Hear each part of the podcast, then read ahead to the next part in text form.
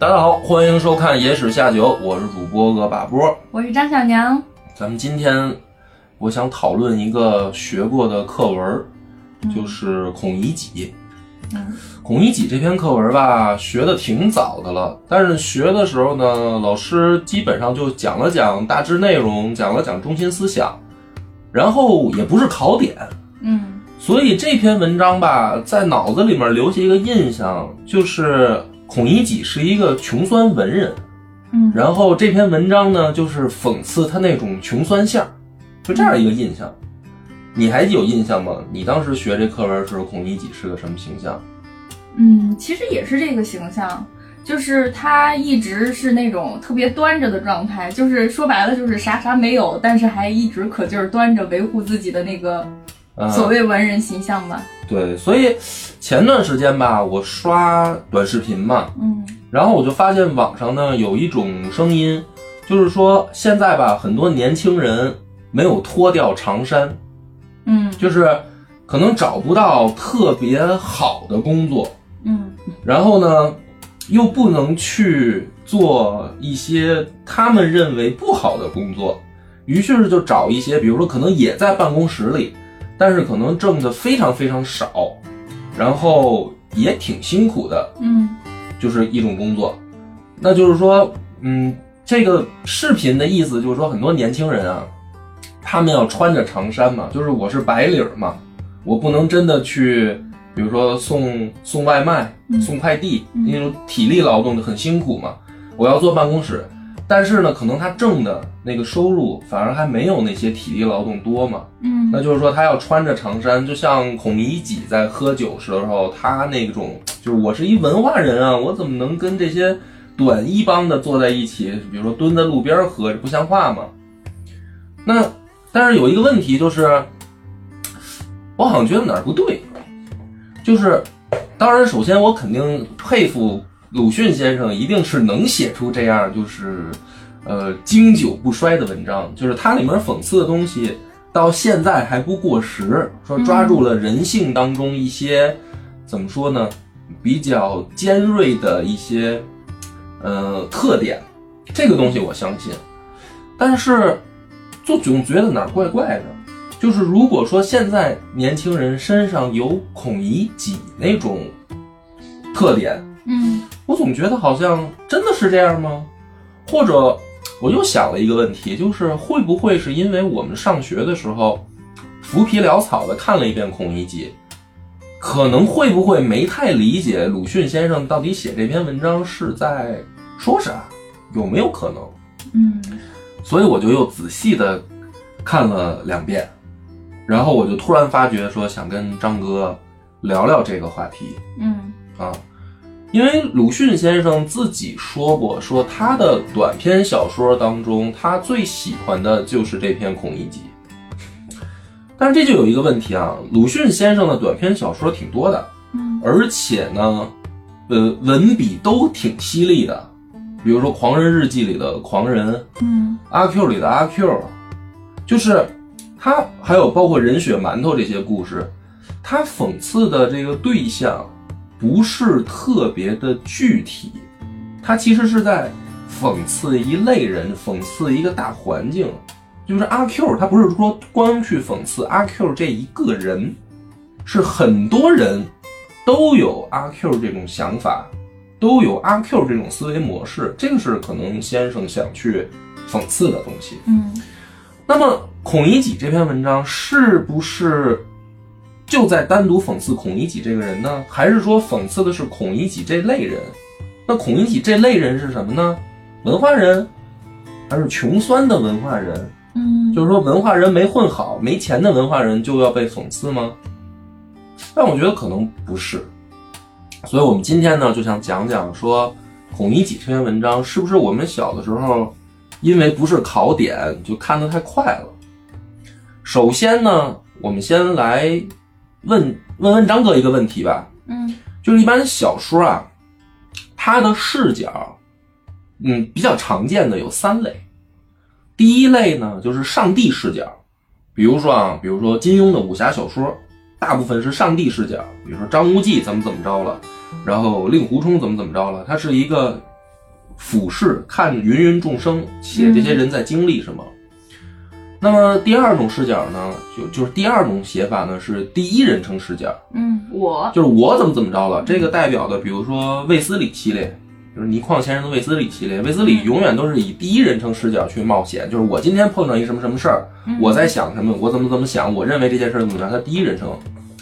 还有一种写法呢是第三人称视角，嗯这个比较典型的呢就是呃福尔摩斯，对吧？福尔摩斯好多都是其实以华生的视角在写。嗯嗯是华生看到的福尔摩斯探案的过程。那么这三类写法啊，我先问张哥，你觉得孔乙己是哪种写法？这三种里面，我印象中孔乙己算是第三种写法吧，他是以店里边的一个伙计的视角去讲他看到的孔乙己。哎，对，所以呢，这个可能就是我们因为这篇文章学的太久远啊，嗯嗯我们是不是一被标题带跑了？就孔乙己这篇文章的主人公，真的是孔乙己吗？不是，其实是那个小伙计，嗯。是那个酒店里面有一个小伙计，嗯。他的视角看到的一个情况，看到的孔乙己周边发生的事儿。嗯嗯。所以，我们是不是我就是我重新读这篇文章的时候啊，我就带入了一个问题：是不是我们忽略了这个小伙计他自己所处的那个环境，以及他看到的到底是对他产生什么影响？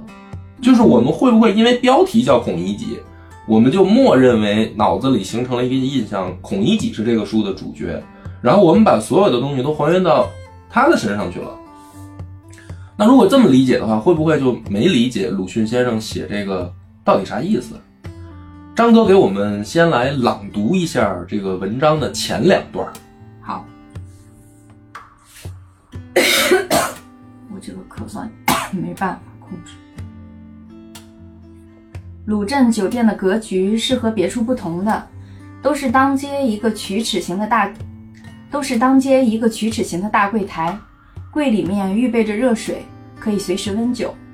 做工的人傍午傍晚散了工，每每花四文铜钱买一碗酒，这是二十年前的事儿。现在每晚涨到十文，靠柜外站着，热热的喝了休息。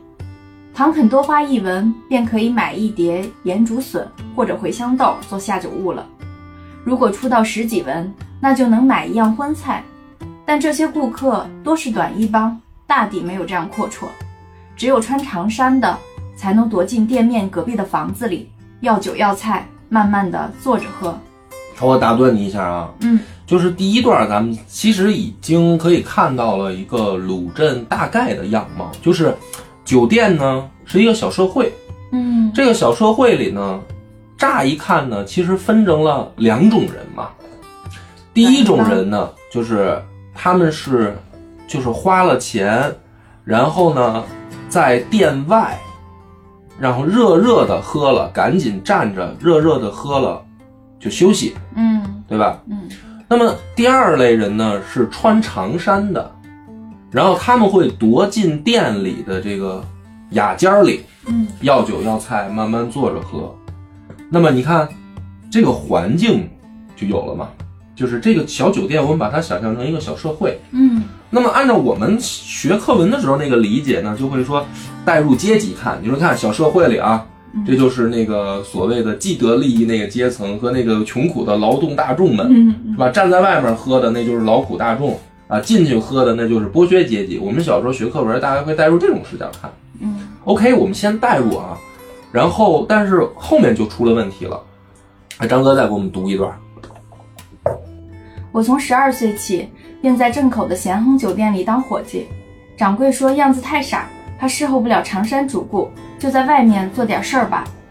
外面的短衣主顾虽然容易说话，但唠唠叨叨、缠夹不清的也很不少。他们往往要亲眼看着黄酒从坛子里舀出，看过胡子底里有没有水，又亲看将胡子放在热水里，然后放心。在这严重的监督之下，掺水也很为难。所以过了几天，掌柜又说我干不了这事儿，幸亏箭头的情面大，辞退不得，便改为专管温酒的一种无聊事物了。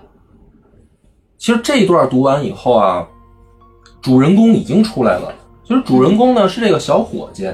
嗯那咱们讨论一下啊，就是张哥，你觉得这个伙计嗯他处在咸亨酒店这个小社会哪一层？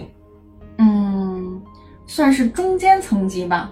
听起来像，嗯，听起来像，就是我们猛一听，因为他毕竟是店里的一个服务人员，对，所以他感觉啊，好像比这个肯定比那些穿长衫进雅间的顾客要低一个阶层，嗯但是比那些短衣帮站在外面喝的人，他是高是低呢？我们猛一想都觉得都觉得他是中层，对吧？嗯，那你仔细再想想，他比那些短衣帮的人高还是低呢？我觉得这个事儿怎么说呢？你要是从呃工作这个职位的角度来讲，他是其实他也服务于那些短衣帮，对，但是你要从他的生活状况来讲的话，他有一份相对的稳定的工作，然后风吹不着雨淋不着的，按说应该是比那些短衣帮活得稍微的体面一点的。然后再加上这里面有一个细节说，箭头的情面大，辞退不得。嗯，所以哪怕是在店里边这些打杂的小伙计里面，可能他也是属于那个怎么说呢，朝中有人那嗯，那一是，派了。就好像说我们比如说现在一个刚毕业的学生，嗯可能经人介绍去做一个工作，虽然他也没什么工作经验，嗯，但是呢，他他可能是在办公室里，对他比那些就是从事体力劳动的人，好像生活的状态稍微好一些，嗯。所以我们会有一种感觉，他在这个小社会里，他应该在中层。嗯。但是这个里面呢，因为本来就是短篇小说，呃，鲁迅先生写短篇小说基本上是没有废话的，所以他写这么详细的描写这一段，它里面有细节的，就是他一开始的工作是在，就是给人家在柜台这儿服务，嗯但是后来他的工作产生了变化，他自己说的，用小说的话说，便改为专管温酒的一种无聊之物了。嗯那么他这种职务为什么会变化？是因为掌柜的觉得说他连短衣帮都服务不好，嗯对吧？那么他为什么连短衣帮都服务不好呢？实际上是因为短衣帮的身份比他还是高的，就是如果他往酒里掺水，嗯短衣帮的人作为顾客，如果发现了，是会找店里麻烦的，是会抱怨的。嗯所以呢，在这种情况下，就是必就是我们最开始的其实说的那个，他其实是服务人员。嗯短衣帮的人就算是从事重体力劳动，但毕竟是顾客，所以顾客某种意义上他的身份还是要高于伙计的。所以当顾客去找他的麻烦，掌柜的就很不高兴，就给他产生了工作调动，对吧？那么在这个情况下，其实我们已经能明白了，这个伙计啊，某种意义上虽然他在屋檐下，风吹不着，雨淋不着，还有介绍人来，但是其实他现在所处的这种状态，在咸亨酒店这个小社会里面，他其实是底层。嗯于是就有再往下一段、嗯啊，我们印象当中那个孔乙己就来了。那张哥再给我们再念一段。孔乙己是站着喝酒而穿长衫的唯一的人，他身材很高大，青白脸色，皱纹间时常夹杂着些伤痕，一部乱蓬蓬的花白胡子，穿的虽然是长衫，可是又脏又破，似乎十多年没有补也没有洗。他对人说话总是满口知乎者也，叫人半懂不懂的。因为他姓孔，别人便从描红纸上的上大人孔乙己这半懂不懂的话里，替他取下一个绰号，叫做孔乙己。孔乙己正式出场了嗯啊。那么我们再往下再念一小段儿，就是孔乙己到底是在酒店里面是处于一种什么状态？孔乙己一到店，所有喝酒的人便都看着他笑，有的叫道：“孔乙己，你的脸上又添上新疤痕了。”他不回答，对柜里说：“温两碗酒，要一碟茴香豆。”便排出酒文大钱。他们又故意高声嚷道：“你一定又偷人家东西了！”孔乙己睁大眼睛说：“你怎么这样凭空误人清白？什么清白？我前天亲上眼见你偷了何家的书，吊着打。”孔乙己便涨红了脸，额上青筋条条绽出，争辩道：“嗯，窃书不能算偷，窃书，读书人的事儿能算偷吗？接连便是难懂的话，什么君子固穷，什么者乎之类的，引得众引得众人都哄笑起来。店内外充满了快活的空气。OK，这一整段对孔乙己的描写啊，咱们还是那个老问题，嗯，就是在咸亨酒店小社会，张哥，你觉得孔乙己又是哪一层人？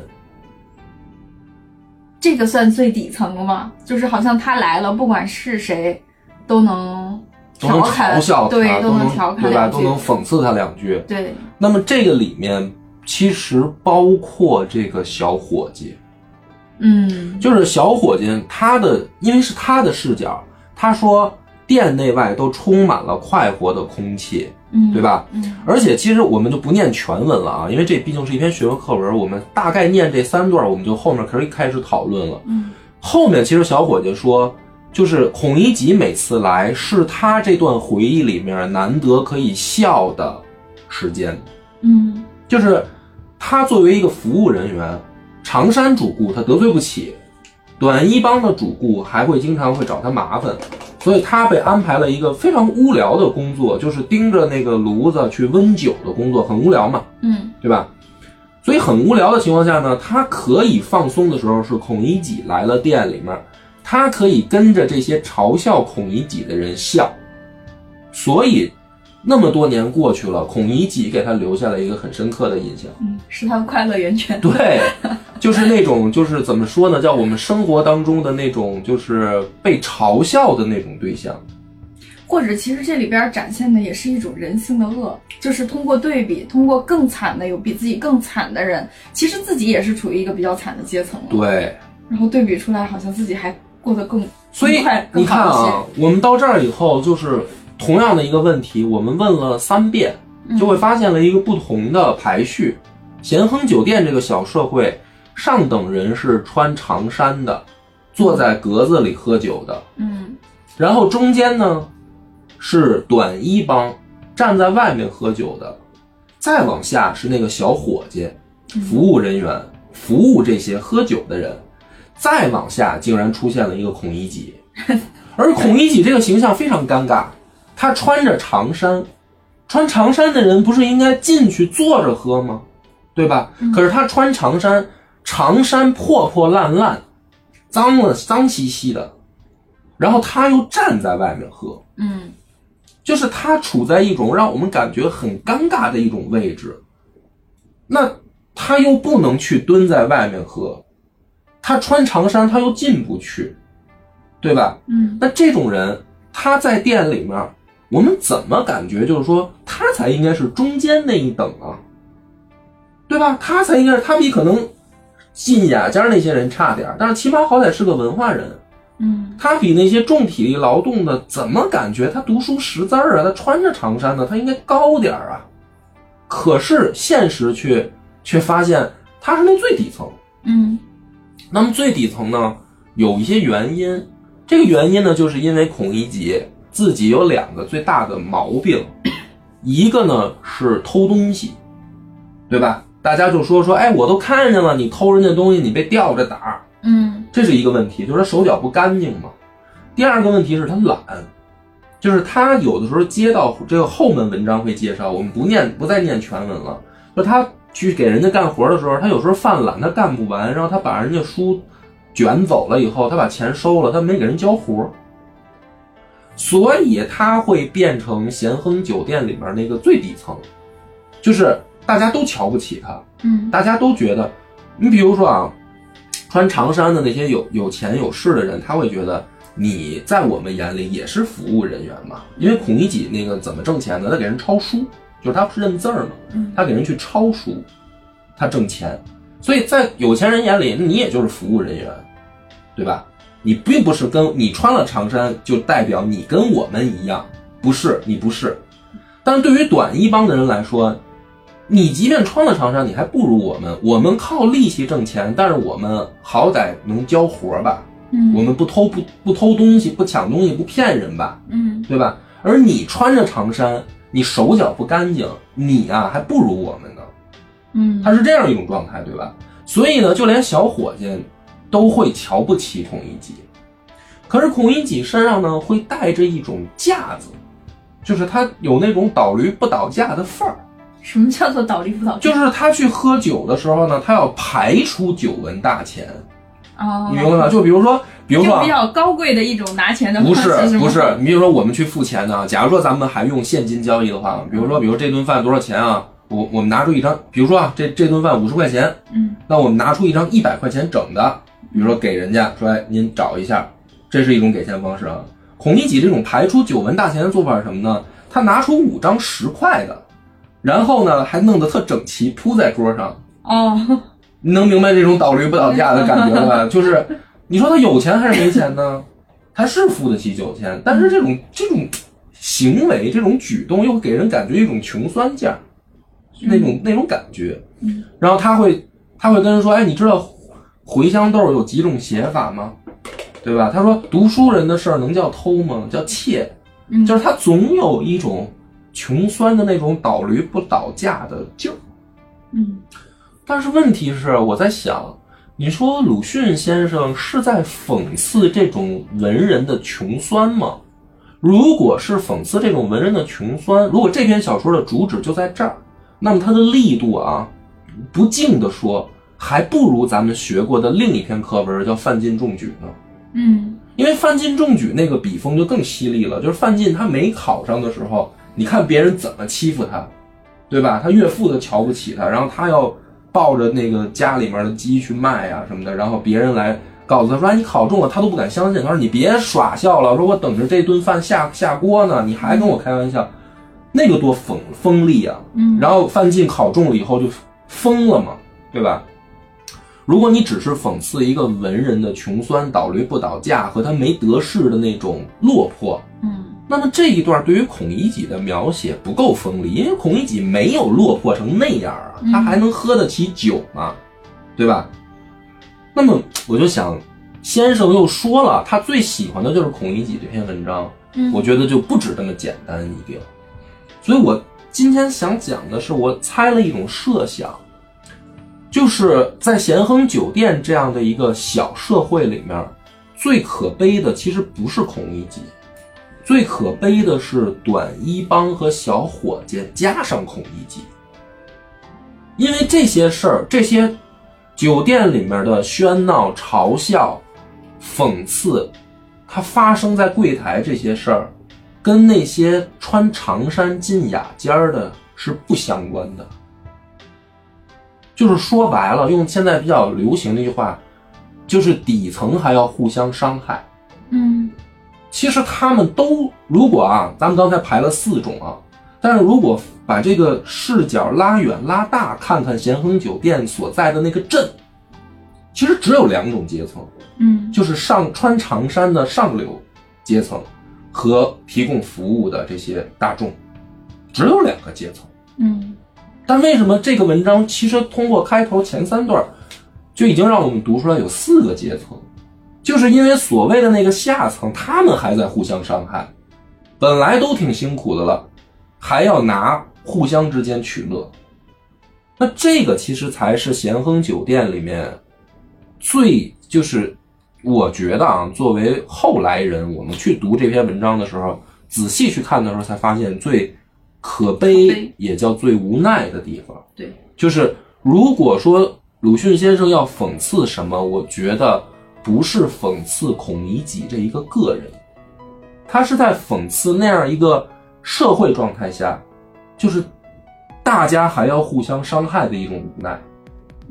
而穿长衫的那些人，他们是理直气壮且认为这一切都是天经地义的。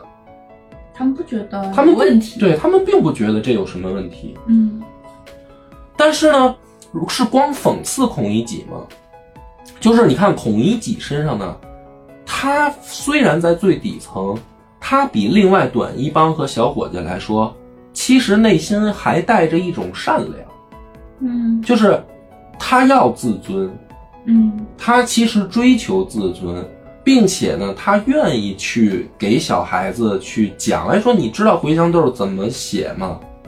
有有尽自己的能力去分享去分享自己的怎么说呢？知识，知识，嗯或者说叫分享自己的学习，可以分享可以分享的东西。对，就是他这种善良，我们如果换一个，就是如果你光从一个单一的角度看，它叫倒驴不倒架的穷酸，叫端架子嘛。嗯但如果换一个角度，其实孔乙己这种人，他身他本身是带着一种善良和一种想觉醒的种子的。想觉醒这个点，你觉得是从哪里体现出来的？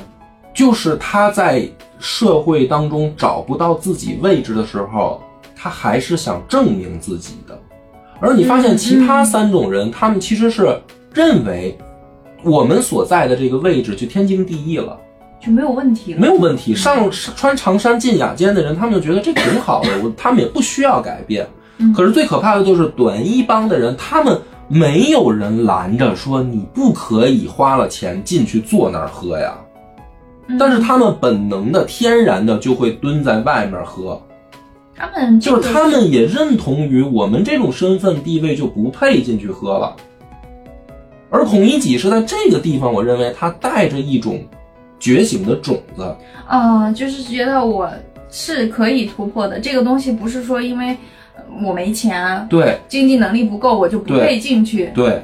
但是最可怕的就是，当他带着这个种子付诸于行动的时候，得到的是所有人的嘲笑，嗯，就是你不配。嗯嗯所以这个才是这篇文章当中，我觉得最让人纠结的那一点。可悲的地方也是对。嗯那么就是还是回到我们开头那个问题啊，嗯就是说，如果你说现在的年轻人脱脱不掉长衫，你说他们是孔乙己，嗯如果你真的读懂了这个这个文章的话，其实不应该给任何人这样的评论。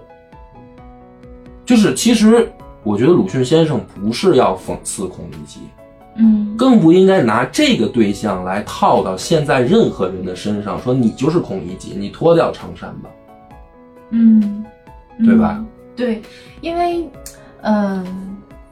就是我们刚聊到这个所谓年轻人的现代年轻人的身上的长衫嘛，嗯嗯，我们再具象一点，可能是一种学历的所谓的学历包袱。如果我们从贬义的角度来看，嗯，但是实际上年轻人有什么错呢？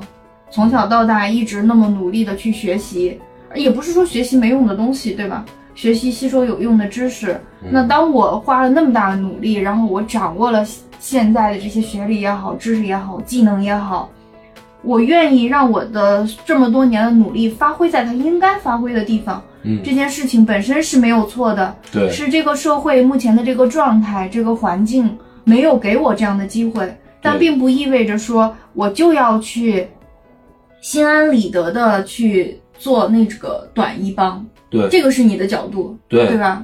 而且可能会有人去仔细读了文章以后，还是会认为说，那你说孔乙己身上有这种觉醒的种子，可是他那两个非常明显的缺点是不能被人接受的呀，偷东西和懒，对吧？就比如说，如果现在大学生他也说我这个身上有这样的缺点，比如我去呃公司我去占公司的便宜，偷公司的东西，嗯比如乱报销吧，嗯是吧？拿自己的打车票去乱报销。嗯啊，或者说呃犯懒，比如说摸鱼，嗯上上班时候摸鱼、磨洋工，嗯，对吧？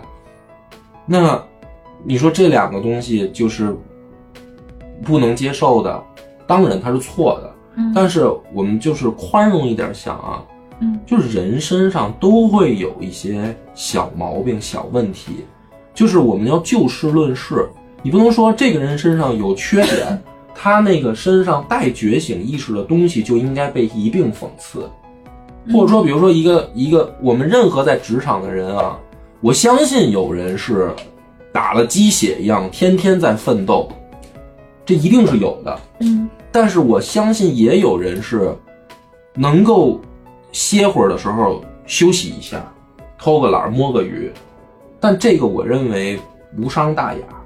都没毛病嘛。就是每个人对待工作的态度是不一不一样的。对，当然我不是说鼓追求也不一样鼓励说孔乙己这种行为是对，而是我说孔乙己他恰恰就是因为他身上是一个好像看似有正正确就正向的，也有反向的，他才其实立体，他才真实。如果说我们拿掉孔乙己身上的这两个缺点，嗯比如说他不偷东西，然后他也不偷懒儿，然后他在咸亨酒店里混成这样，可能大家会觉得那才是你所谓的说，哎呀，真的是可悲可叹。就受人尊敬了。就就是说他应该受人尊敬，结果去受人侮辱，他才觉得说这个人好可怜嘛。嗯他如果身上有这两个缺点，好像觉得哎，那他活该，嗯对吧？短一帮也是这么想啊，小伙计也是这么想的，对吧？就是我们总会找到，如果说看到社会上有谁活得不好，混得不好，总有人说他一定就可怜之人必有可恨之处，他他活成这样一定有他自己的原因。嗯我觉得有的时候真的不是，真的不是。比如说小伙计不会掺水，在掌柜的眼里这就是一缺点，嗯对吧？嗯在短衣帮眼里不会掺水，这就是个缺点。所以很多时候，我觉得不能那么绝对的看问题。就是说，看到那些说你脱掉长衫吧，你混成这样，一定是你有你的原因，不能那么绝对。嗯那没有完人，人都有缺点。就孔乙己，他身上当然有缺点，但不是应该，就是他被踩乎嘲笑的理由。嗯那如果说这个人啊，他自甘堕落，他已经放弃了说我我要站着喝酒，我要穿着长衫的这个勇气，那才是该被嘲笑的。所以今天我觉得我讨论的这个孔乙己这篇课文，就是是我重读鲁迅先生文章以后的一些小感悟。张哥怎么感觉？嗯，我觉得这一期能不能上架，可能有点存疑。是吗？因为现在其实我们其实都知道，现在网上大环境其实都在渲染嘛，就是包括一些主流的观点也在倡导说，鼓励年轻人抓紧就业。嗯说白了就是别挑了，脱掉长衫，然后能干什么干什么，先解决生存问题。嗯，所以其实今天其实并不就是对待一个现象，或者说当下的这个主流观念，每个人其实都可以发挥自己的看法。嗯我觉得你今天讲的这个其实是有跟这个主就是现在更多人说的这个观点是有点嗯相悖的，但是我很认同你说的这个观点，我觉得特别充分的说服了我。因为我我其实说实话啊，嗯就是我不怕于承认自己身上的缺点，我才要说这个话，哪怕大家就会觉得就是说，哎，你活该骂的话，就是我其实我承认我身上有很多孔乙己的特点，就如果怎说么又开始讲你对个人了？就如果说你要是让我去做重体力劳动啊，嗯比如说呃送快递、送外卖，我可能心里也会打鼓，你会觉得我会退缩，我会我，我会畏惧，就是我我我我害怕嗯，我不想。嗯我要想尽办法，我也要在一个 舒适的这个生活状态。我不敢说真的去从事什么就是体力劳动，嗯倒不是说我可惜什么，我是不是上过学或者什么的，不是这些，就是单纯的就是懒。我承认我懒，嗯嗯但是就是这个世界难道不允许大家想过想过偷懒的生活吗？我觉得孔乙己这种人，我就是啊。但是我但是很多人不都是这样吗？大家努力上学，不就是因为不想去从事重体力劳动吗？对呀、就是你，如果你鼓励说，哎，年轻人别等了，你你没工作也，你还是还不如去去从事一些体力劳动，什么什么上没上过学，谁现在没上过学？你如果真的去这么鼓励年轻人，而且甚至可能有人会说，说啊，我们年轻的时候也是辛苦过来的，我们年轻的时候也都干过很脏很累的活儿。我觉得时代就是变了呀。我爸妈努力一辈子，就是不想让我再去从事重体力劳动啊，这没什么可羞于承认的呀，对吧？所以我觉得就真实一点嘛，嗯嗯，是不是？那好吧，那个那那个就是和稀泥张小娘还是要上线一下、啊，上线最后上啊线，挽救一下这一期啊呃挽救一下这个被骂的这个啊！狂最后的潮，挽救一下狂潮，狂潮啊！嗯，然后就是，其实我的我的这个观点，其实我的这个观点呢，也算是吸收了网上很多人的说法，然后以及波哥刚才说的说法。如果说如果说就这个现社会现象，让我给当代刚毕业的年轻人一点我个人的建议的话，哈，嗯，首先很多人现在在考公、考研、考编，是吧？进入到这些大潮里面，然后包括很多人延迟毕业，我觉得这个做法我是非常认可的。那假如你的生活里面没有这样的条件的话，我觉得你就可以接受这个现在很多人倡导的这个观念，就是说眼下先能干点什么就先干点什么。但是呢，孔乙己这个精神是可以常山精神吧，所谓是可以放在内心里面的，就是你可以通过眼下的，就是先找一个什么可以干的东干的工作苟着，然后心存这个心里边儿还保留着自己的这个梦想，然后再找合适的机会吧。其实不只是刚毕业的人，包括现在在职场的很多人，像张小娘也是工作七八年的老社畜了，嗯，就是不算七八年不算老社畜，那算什么老社畜？但是以我以我四十五岁想退休的这个嗯梦想来讲的话，现在可以算老社畜确了。实做梦。我觉得就是我在最后总结一下，本期没有任何，我还没有说完啊我还没有说说完就是就是你哪怕是工作七八年的人，其实现在职场都不是特别好做，就是也挺难的。你也会觉得，哎呀，怎么工作了这么多年，还不如刚毕业的时候收入多？其实你的能力、你的技能，包括你为工作能够输出的东西成果，已经远远高出你刚毕业的时候了。但是你的收入呢，不但没有增长，然后反而还越来越下降。不仅如此，工作的内容也越来越繁杂，工作压力也越来越大，大家就是就是卷到越来越变态的这种程度。但是你没有办法，其实其实，在工作的人也跟也一样纠结，就在想这个狗工作还要干吗？我我我做它的意义是什么？我还不如回家歇着。其实都是大家都一样难受，就大环境不好的时候，大家都一样难受。嗯，所以就是，嗯、所以我觉得我支持每一种选择吧。嗯呃你是延迟毕业也好，或者你就索性回家，是吧？就是不是不是叫啃老，现在不是有一个新的新的词叫什么？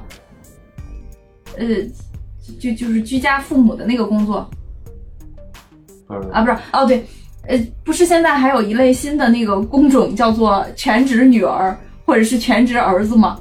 就是在家呃陪爸妈这种。其实我觉得也挺好的，其实就是自洽吧，我感觉，嗯在现在这个环境里边儿，就是你自己觉得，我觉得开心比较重要。嗯然后所谓的其实什么人生价值啊之类的，嗨，人生价值这个事情，可能对大部分的普通人来说，我觉着重要不过这一辈子自己活得开心。对，我觉得是这样，就是说也不能说什么叫全职那个女儿、全职儿子，这不合适。就是说，你现在需要爹妈的帮助这件事儿并不可耻，嗯，但是不是说你现在需爹妈帮助你我就躺平了？嗯是我现在有困难了，爹妈帮我，但是我度过困难了，我再去呃站起来，就是我的长衫还是要穿着的。嗯，就是最近是不太行了，需要爹妈资助一下，这个不不丢人。然后这一期也没有任何一一丁点的说什么所谓的职业有贵贱的意思，就没有。我觉得劳动都都是可贵的啊，任何职业都是平等的，不存在什么这个谁高谁低啊。但是只是在选择工作的时候，我害怕从事体力劳动，就是这是我个人，我不怕从事脑力劳动。啊就这么说吧，我现在这个工作，我羡慕任何一个不是我工我工种的工作，包括体力劳动，对，就是难受到就到这个程度。没有说什么工作有高低贵贱的意思。然后最后就是我们就希望的是大家，嗯，都能够在内心上有一个坚定的选择，就是在内心上有一种自己的底气，哪怕别人嘲笑你，就孔乙己，其实我觉得并不可笑。嗯不可笑，就是你你你，如果你在人生当中感觉到自己某些时刻变成孔乙己了，你就坚信你是对的，啊，不要因为别人的嘲笑而这个怀疑自己，就压力别太大吧。嗯嗯，就是现在过得不太舒服的时候，或者嗯都很焦虑的时候，呃，首先要保持自己的心理健康、身体健康。好，那咱们本期节目就到这儿，感谢大家的收看，拜拜。拜拜。